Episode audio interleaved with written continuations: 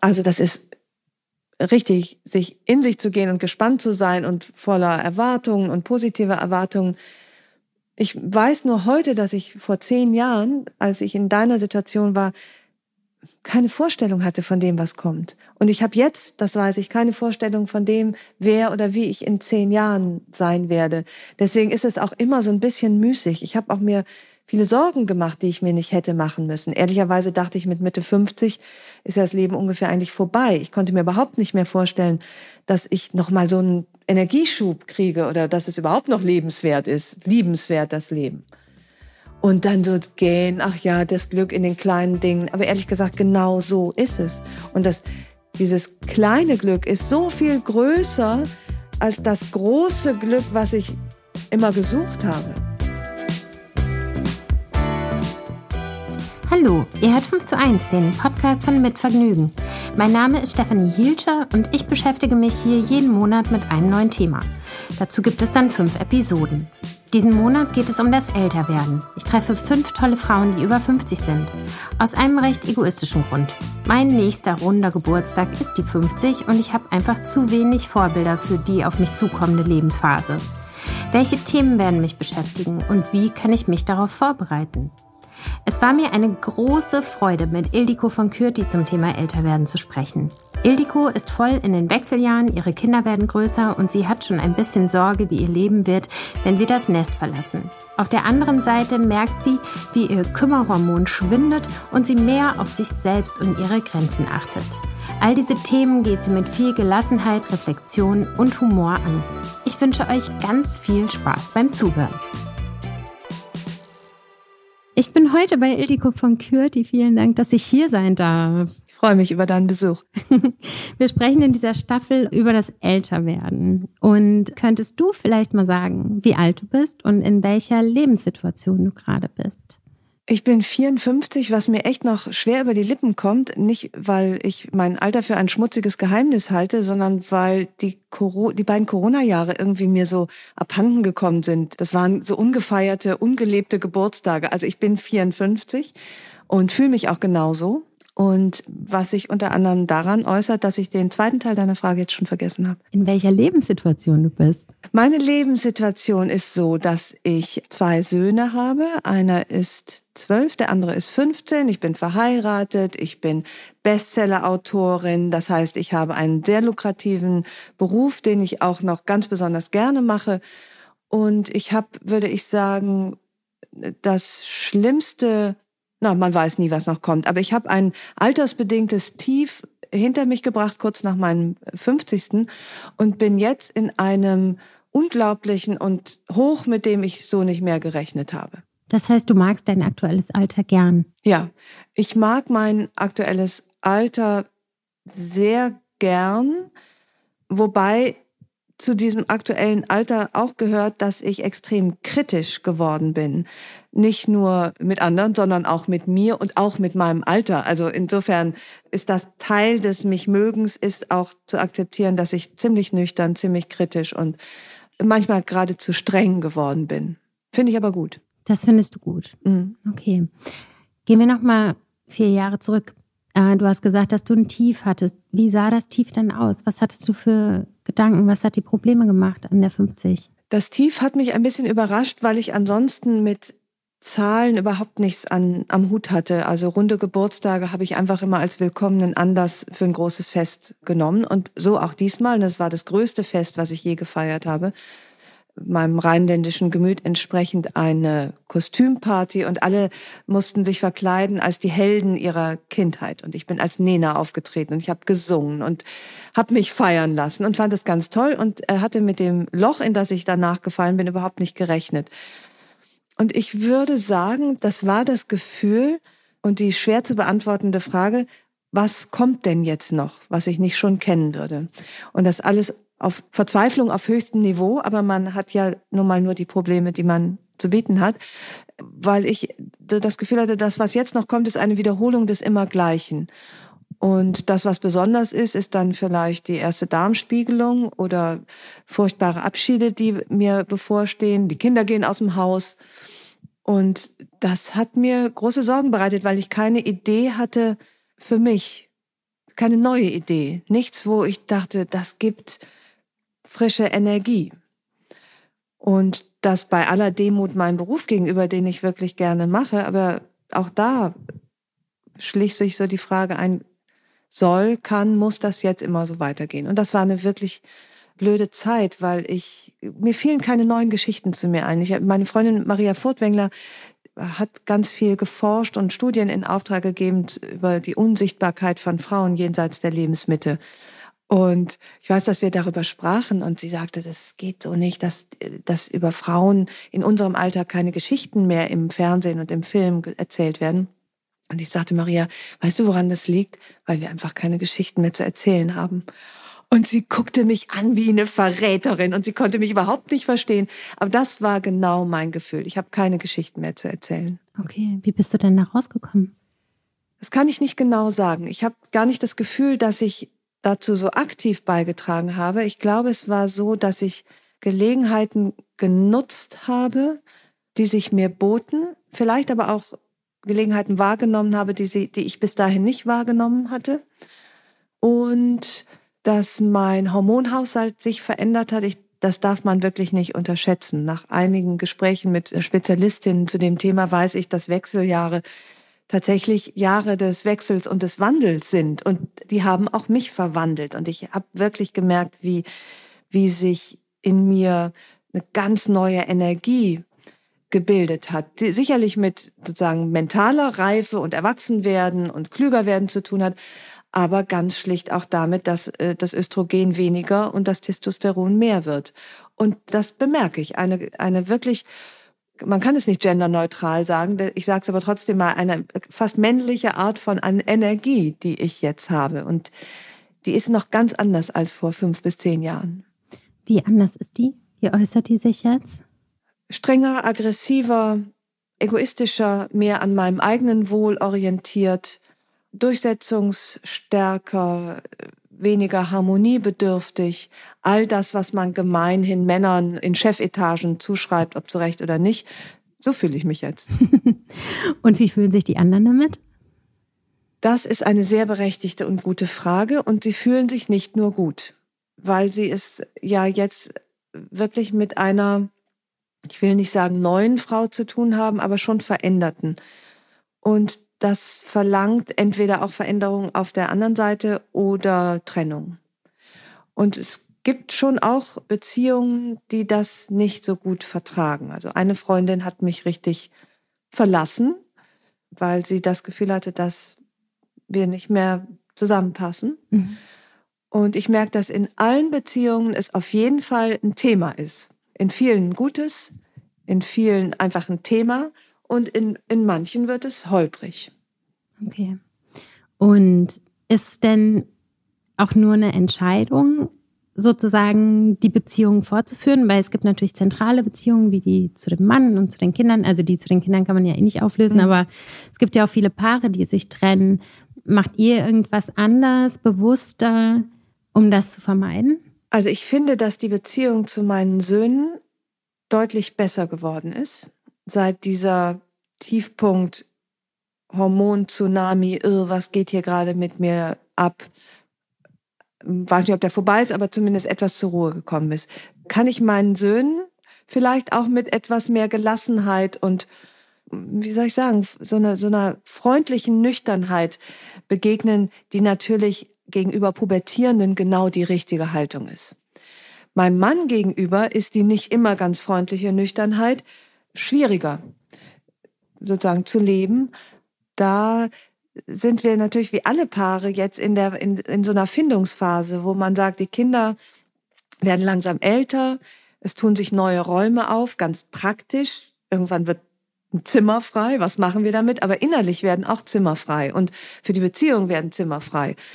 Und das ist ja für wirklich alle Beziehungen eine Herausforderung.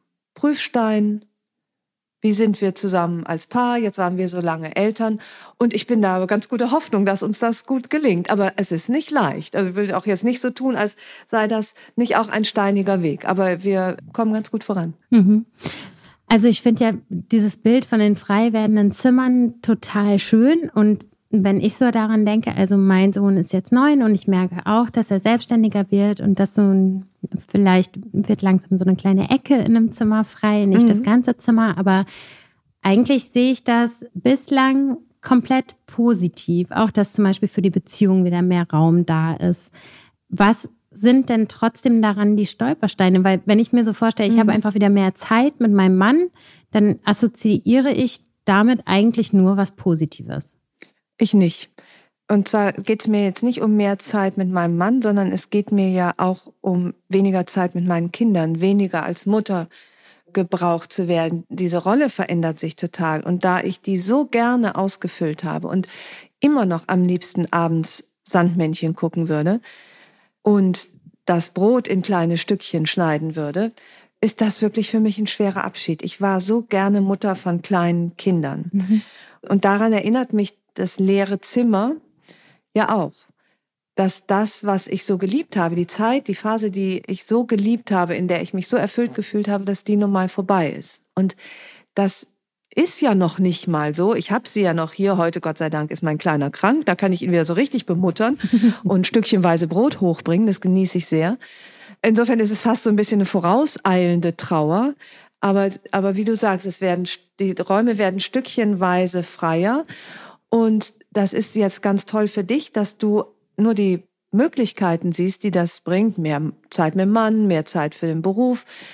Das ist aber ja gar nicht allen Frauen gegönnt. Erstmal, dass sie überhaupt die Möglichkeit haben, sich in ihrem Beruf vielleicht mehr zu verwirklichen, sich was Neues auszudenken, sichtbar zu werden oder sichtbar zu bleiben. Die meisten verschwinden in diesen leeren Räumen in Unsichtbarkeit.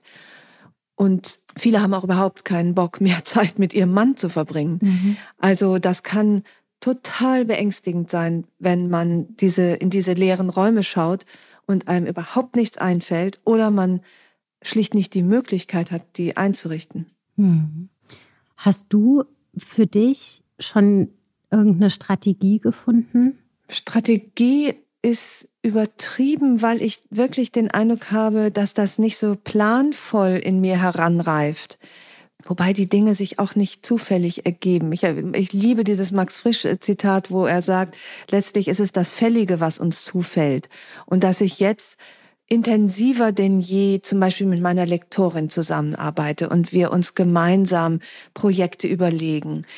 Dass ich in meinem neuen Roman einen Perspektivwechsel vorgenommen habe, eine ganz andere Erzählform gewählt habe als noch in allen anderen Büchern davor. war für mich eine große Sache. Mhm. Das sind so Beispiele, die anderen kleinen scheinen mögen. Es ist keine Weltreise, aber für mich ist es eine innere Weltreise, dass ich einen Podcast mache, durchgehalten habe, so lange, bis ich jetzt die ersten Werbeeinspieler einsprechen darf.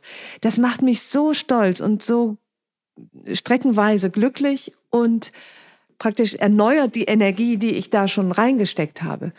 Das ist für mich wirklich was ganz Neues, weil bis dahin war ich so total heiter und zufrieden mit dem, was ich hatte. Denn das ist ja schon genug. Mhm. Ich schreibe einen erfolgreichen Roman nach dem anderen, wo man sagen kann, ey Kürti, das reicht ja auch, musst ja nicht noch groß was anderes machen. Mhm. Stimmt auch. Und trotzdem ist jetzt zum ersten Mal das Gefühl, dass ich denke, ich, ich probiere jetzt was Neues aus. Mhm. Bin ich eigentlich echt nicht der Typ für.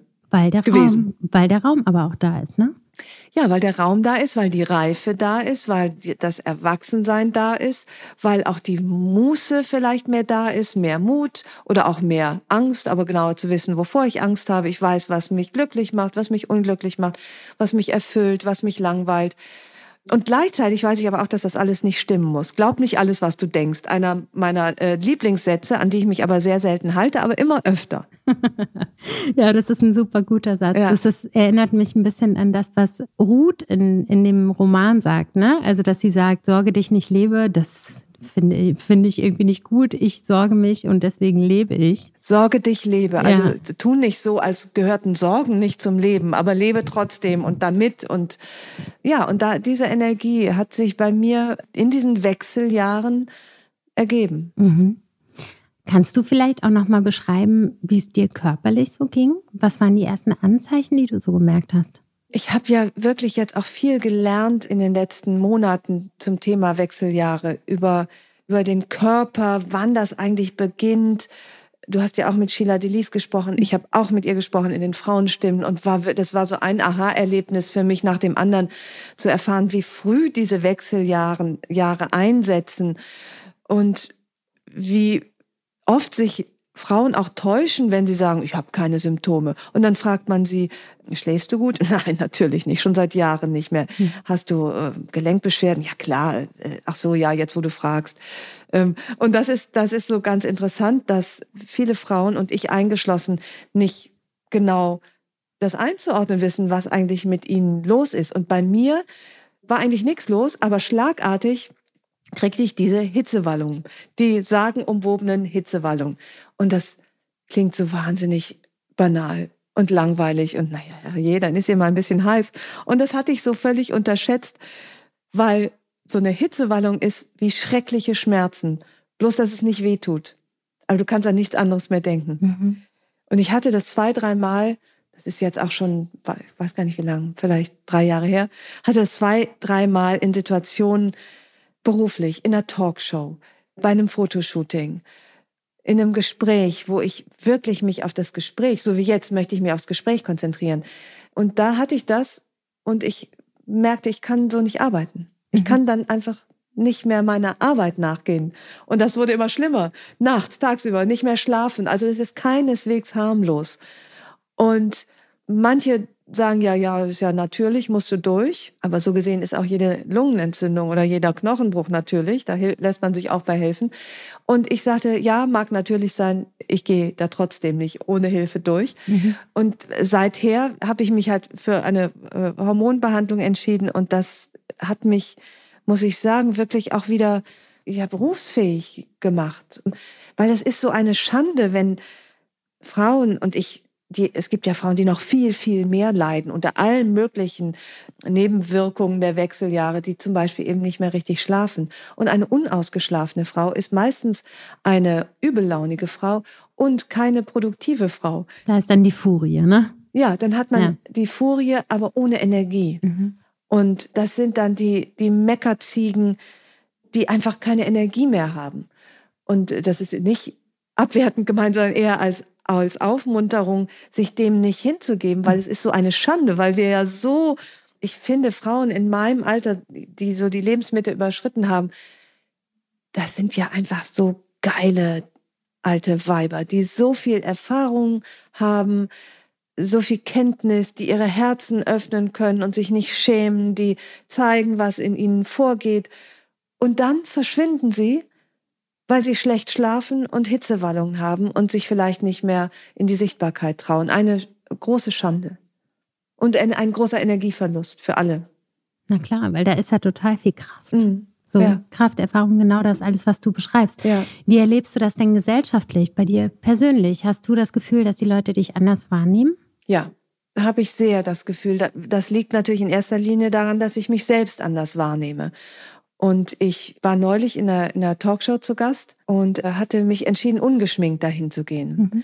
Das war so eine Art Selbstversuch. Ich wollte mich mal so zeigen, wie ich bin, ohne Maske. Und ich habe mich überhaupt nicht wohlgefühlt. Das war wirklich unangenehm, weil man, ach, dann ist man halt auch ungeschützt. Aber ich wollte dieses Ungeschütztsein thematisieren und visualisieren. Ich wollte, dass alle sehen, guck mal, hier ist eine Frau, die darüber nachdenkt, wer bin ich eigentlich und was will ich von mir zeigen. Und das ist mittlerweile wirklich so, zu so einer Art Botschaft von mir geworden, dass ich versuche, nicht Frauen sich vom Schminken abzuhalten. Das ist mir gleichgültig. Aber Frauen dazu zu bringen, sich zu fragen, wo stehe ich und wo will ich hin? Und gehe ich vielleicht den Weg eines anderen?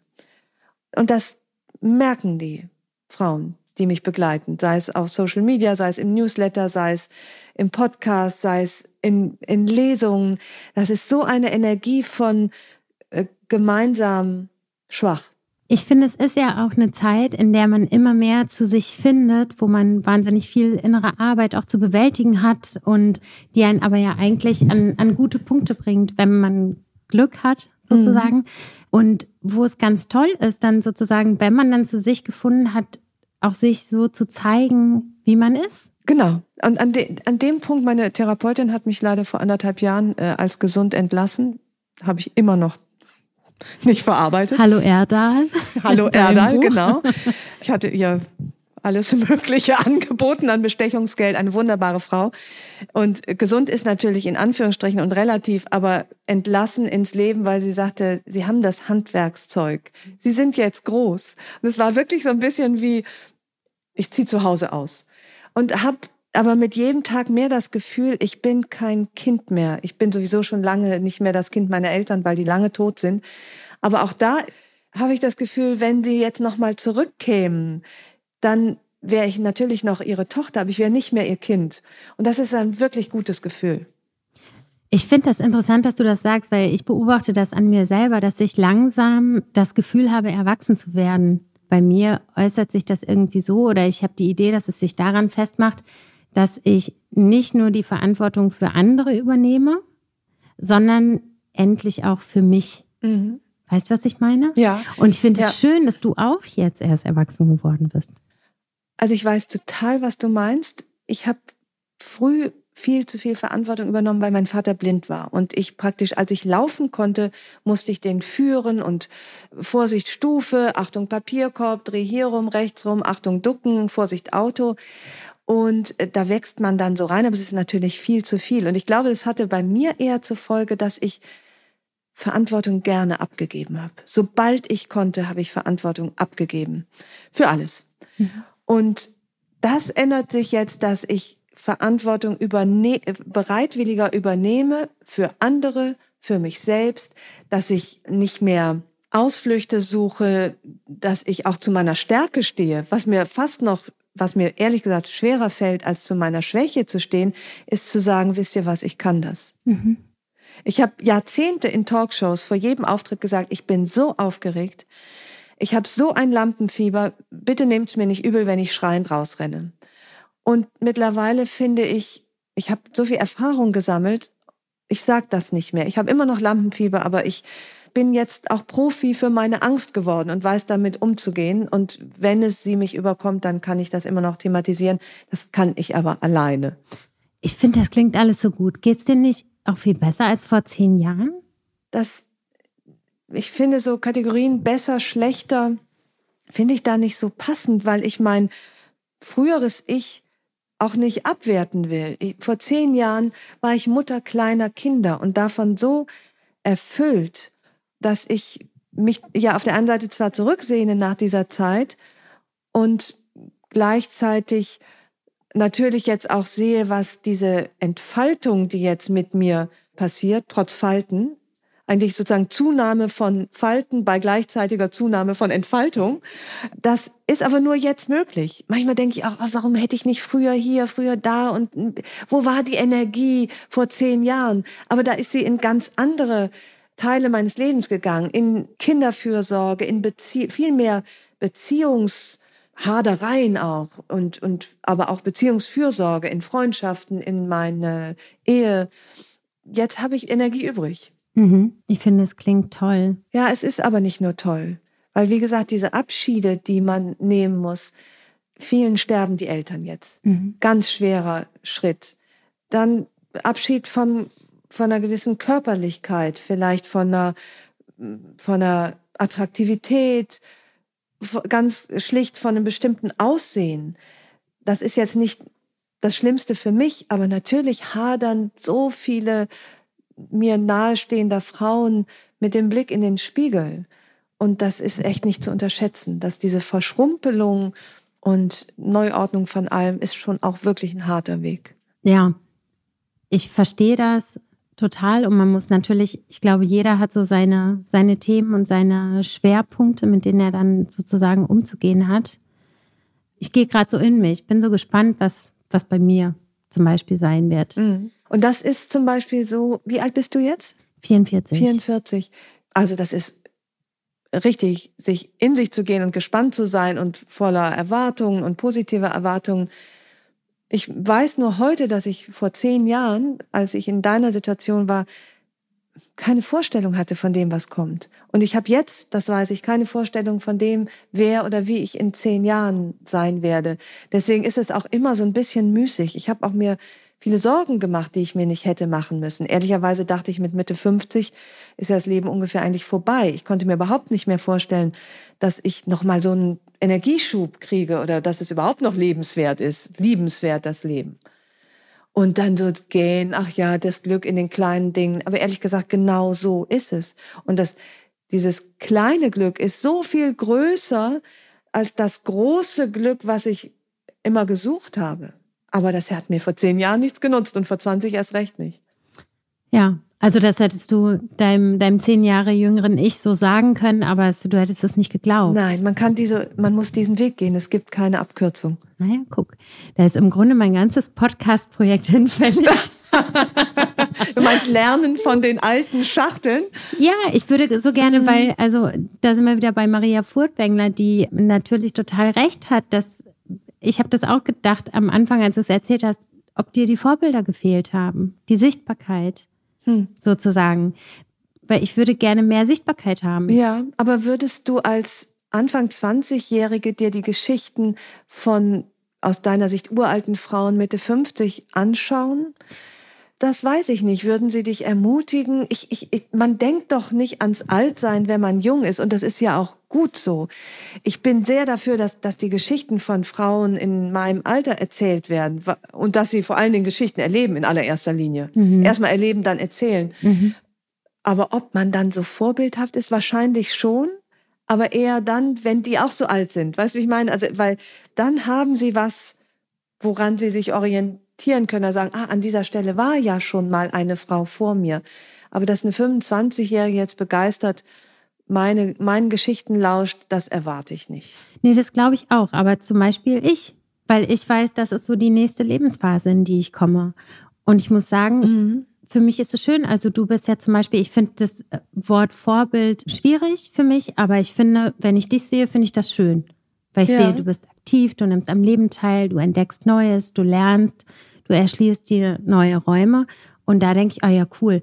So kann ich mir das halt vorstellen, für ja. mich selbst in zehn Jahren ja, auch. Ja. Und deswegen finde ich das wichtig, dass man dich sieht. Ja, insofern stimmt, ist Vorbild natürlich doch auch ein ganz schönes Wort, weil es eben vor dir ist. Also das ist das, was du vor, ein Bild von dem, was du vor dir hast. Ja.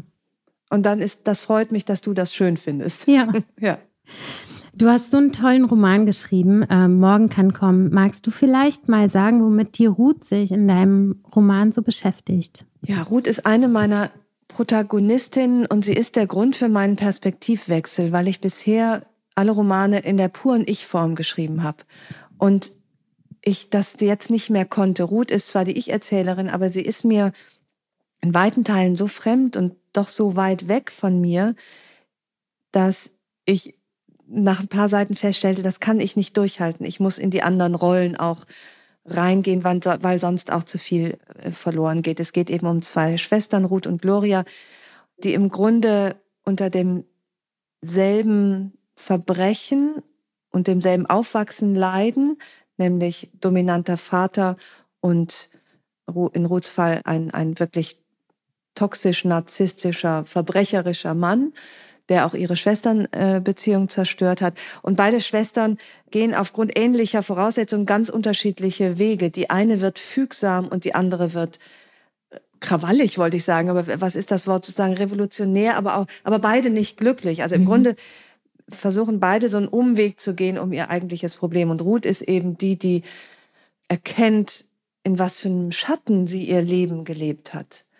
Erst des Vaters und dann des narzisstischen Ehemannes und sich mit Hilfe von Freunden und ihrer Schwester und finde ich ganz wunderbaren, tollen Figuren, die ich selber so ins Herz geschlossen habe, ja. sich daraus befreit und so die Bühne ihres eigenen Lebens betritt.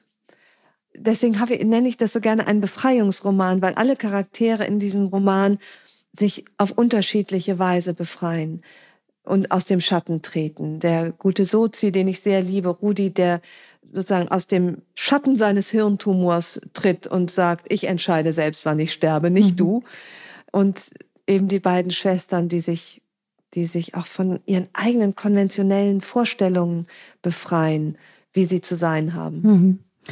Wo du den guten Sozi ansprichst, ich war so traurig am Ende. Ich habe bis zum Schluss gedacht, dass er seine Entscheidung revidiert. Habe ich auch gehofft. Ich habe auch so gehofft, dass der Rudi, der gute Sozi, am Leben bleibt. Aber ich kann auch ehrlich gesagt jetzt noch nicht drüber sprechen. Ich ja. könnte sofort wiederholen. Ich auch. Weil ich den so, das war so hart, den gehen zu lassen. Ja. Und diese, diese letzte Szene im Buch hat mich so mitgenommen. Ich habe das Buch ja auch eingelesen als Hörbuch. Mhm. Und ich wusste, dass ich das nicht schaffe, diese Szene zu lesen. Und dann gab es eine Szene im Buch, die ich so unfassbar lustig fand. Es hat was mit einer eingeklemmten, im Reißverschluss eingeklemmten Vorhaut zu tun. Ja. Und ich musste zehnmal ansetzen, weil ich mich kaputt gelacht habe. Und dann hatte ich sie und dann habe ich zu meinem Tonmann Michael gesagt, und jetzt lese ich sofort das Ende. Ja. Also praktisch im, im, ich hatte noch das Grinsen von der eingeklemmten Vorhaut im Gesicht und bin sofort zum Tod des alten Sozis gegangen, des guten alten Sozis. Und so habe ich es so gerade hingekriegt. Ja. Oh Mann. War auch sehr mitgenommen. Ja, ja das glaube ich. Wir ähm. haben das auch in der Familie diskutiert. Mhm. Und das Buch hatte auch noch eine Fortsetzung, weil ich mich, weil ich selber ehrlich gesagt so begeistert war von meinen, von meinen Figuren, dass ich dachte, ich kann das noch nicht so komplett loslassen. Und das geht auch sehr dramatisch weiter und es gibt einen weiteren Todesfall. Und mein Kleiner, das wurde hier in der Familie am Abendbrotstisch diskutiert, na, wie soll es weitergehen? Und mein kleiner Sohn Lenny schrie, nicht Dagmar, nicht Dagmar. Damit sind also die Würfel gefallen. Dagmar, die Dogge, darf weiterleben. Okay, wunderbar. Also das heißt, du schreibst schon an der Fortsetzung? Innerlich. Innerlich. Ich habe noch keinen okay. Satz geschrieben, aber ich, ja. ich habe, ja, ich freue mich schon drauf. Ich, ich freue mich, da wieder einzutauchen und die wiederzusehen. Ja, aber da freue ich mich auch. Da freue ich mich total. Das freut mich, dass du dich freust. Ja, es ist, es ist total super, weil ich meine, es steckt irgendwie so alles drin, ne, was eben in dieser Lebensphase mhm. auch eine Rolle spielt. Und ich finde, also den Charakter des Karls, also überzogen der auch ist, aber ich meine, irgendeine karlige Erfahrung haben wir ja alle in unserem Leben gemacht, ne? Ja. Ja, ja, das sind diese, ja, es muss nicht immer gleich, ich mag den Begriff toxische Beziehungen nicht so gerne, aber äh, wir haben natürlich, wie du sagst, alle ungute Beziehungen, in denen wir uns auch kleiner machen, als wir sind, damit andere sich größer fühlen, als sie sind. Und das lohnt sich wirklich, das mal zu überprüfen. Hm. Hast du das in deinem Leben auch gehabt? Wenig. Deswegen habe ich auch, auch Ruth, brauchte ich diese, diese Distanz zu Ruth. Ich bin eher jemand, in dessen Schatten man auch mal leicht frieren kann. Also ich bin, entspreche ein bisschen eher der anderen Schwester, der Gloria, die, neben, wo man aufpassen muss, dass man nicht zu kurz kommt neben ihr. Hm. Okay. Ich fand noch extrem lustig den Personal Life Coach Carlos Weber Stemmle. also lustig und tragisch, weil ich fand es irgendwie so bezeichnend, dass so Frauen dann in ihrer Lebensmitte sozusagen, die, die auf ihre innere Reise gehen, dann auf einmal wieder jemanden brauchen, der im Grunde ja auch einen Vorteil daraus schlägt, dass es ja. ihnen gerade vielleicht nicht gut geht mhm. oder dass sie auf dem Weg sind, jemand anders zu werden.